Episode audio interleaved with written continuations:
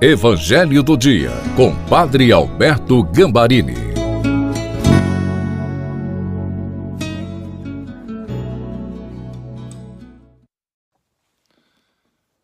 Louvado seja nosso Senhor Jesus Cristo, que para sempre seja louvado por esta oportunidade de a gente estar se encontrando no Evangelho do dia de segunda-feira peçamos o Espírito Santo.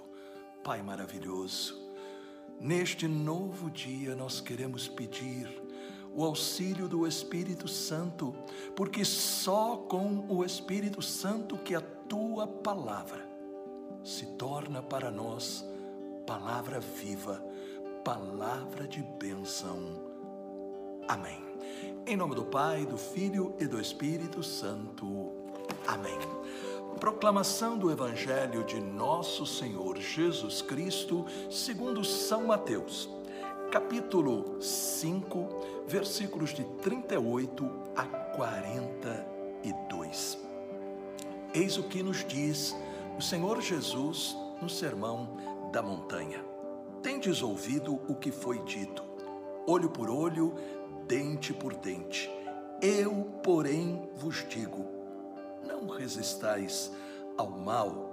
Se alguém te ferir a face direita, oferece-lhe também a outra.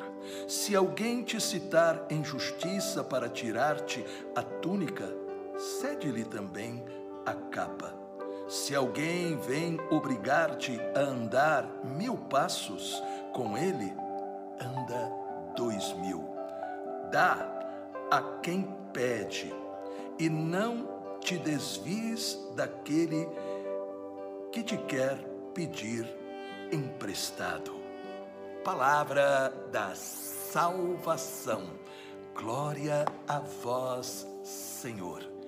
Estamos, meus queridos e queridas, continuando com a igreja a meditação do Sermão da Montanha, a nossa regra de vida um manual da verdadeira felicidade.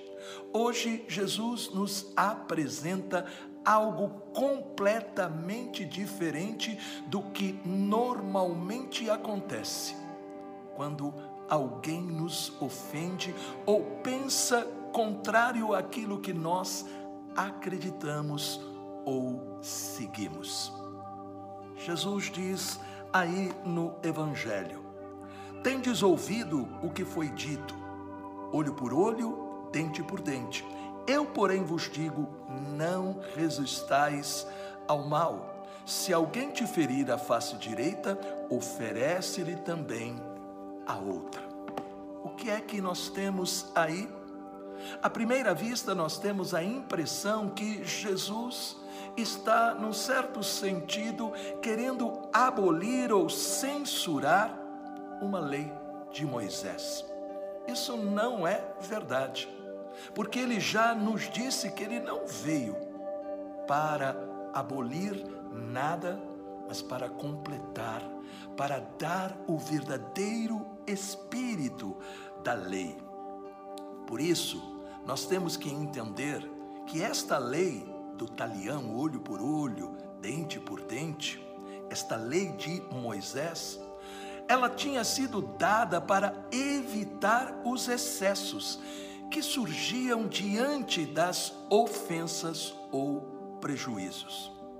Os judeus interpretaram como se fosse: mexeu comigo, vai receber na mesma moeda.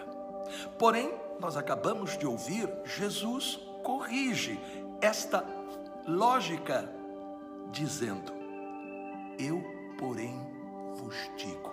Veja, eu, porém, vos digo: não resistais ao mal.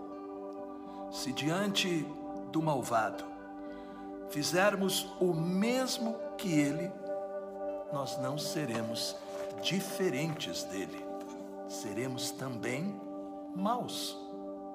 Jesus, portanto, está dizendo para nós: tome cuidado, para não se vingar, para que você não seja conquistado pelo mal, Jesus, portanto, está nos ensinando a vencer o mal com o bem. Evidentemente, isso não é fácil. Não está na nossa lógica humana, nem na lógica do mundo. Quando alguém nos insulta ou pensa diferente, nós temos que resistir ao impulso de retaliar, lembrando da obra de Cristo. Sim, ele praticou o que hoje está nos ensinando. Quando ele esteve diante dos sumos sacerdote, ele permaneceu em silêncio, confiando no Pai. Quando foi insultado na cruz, ele disse: Perdoai-os, porque não sabem o que fazem. No meio deste mundo em conflito, e como nós estamos vendo isso, as pessoas cada vez mais se radicalizando, se opondo umas às outras, por causa das mais diferentes posições. E nós, como cristãos, porque nós fomos lavados pelo sangue de Jesus e somos morada do Espírito Santo, nós somos chamados a ser diferentes. Nós temos que pedir a Deus a graça de responder com fé, não com medo ou raiva. Talvez você diga assim, mas, Padre, como é que eu vou fazer isso? Procure lembrar do grande apóstolo São Paulo. Não diga assim, ah, mas era São Paulo. Não, São Paulo era como nós, um homem mas um homem que se deixou transformar pelo Espírito Santo que ele havia recebido pelas mãos de Ananias. Você também recebeu o Espírito Santo na graça do seu batismo. Este Espírito Santo foi confirmado no Crisma, é alimentado a cada Eucaristia. Você recebe Jesus que batiza no Espírito Santo. Por isso, não permita que Satanás faça você manchar esta presença do Espírito Santo, mas pelo contrário, deixe o Espírito Santo lembrar para você que você pode fazer todas as coisas em Cristo, que fortalece você. Naquela hora em que você for invadido pela raiva, desejo de vingança, peça a Deus para que você espere a fervura baixar. Peça a Deus a graça, até se for necessário, de voltar atrás e pedir desculpa. Peça a graça de você ser esta testemunha de que nós podemos construir um mundo onde as pessoas, olhando umas para as outras, enxerguem aquilo que a palavra nos diz se nós dizemos que amamos a Deus, mas odiamos o nosso irmão, o nosso semelhante, nós somos mentirosos. Deus é muito maior do que aquilo de mal que os outros podem nos fazer. Peçamos esta graça e nós veremos, seremos fortes e a bênção de Deus habitará em nós. Pai querido, que este ensino da tua palavra possa estar presente em nosso pensamento, em nosso olhar, em nossos ouvidos, em nossas palavras e em nossas atitudes. Somos fracos, nós precisamos da tua graça. cura-nos, liberta-nos.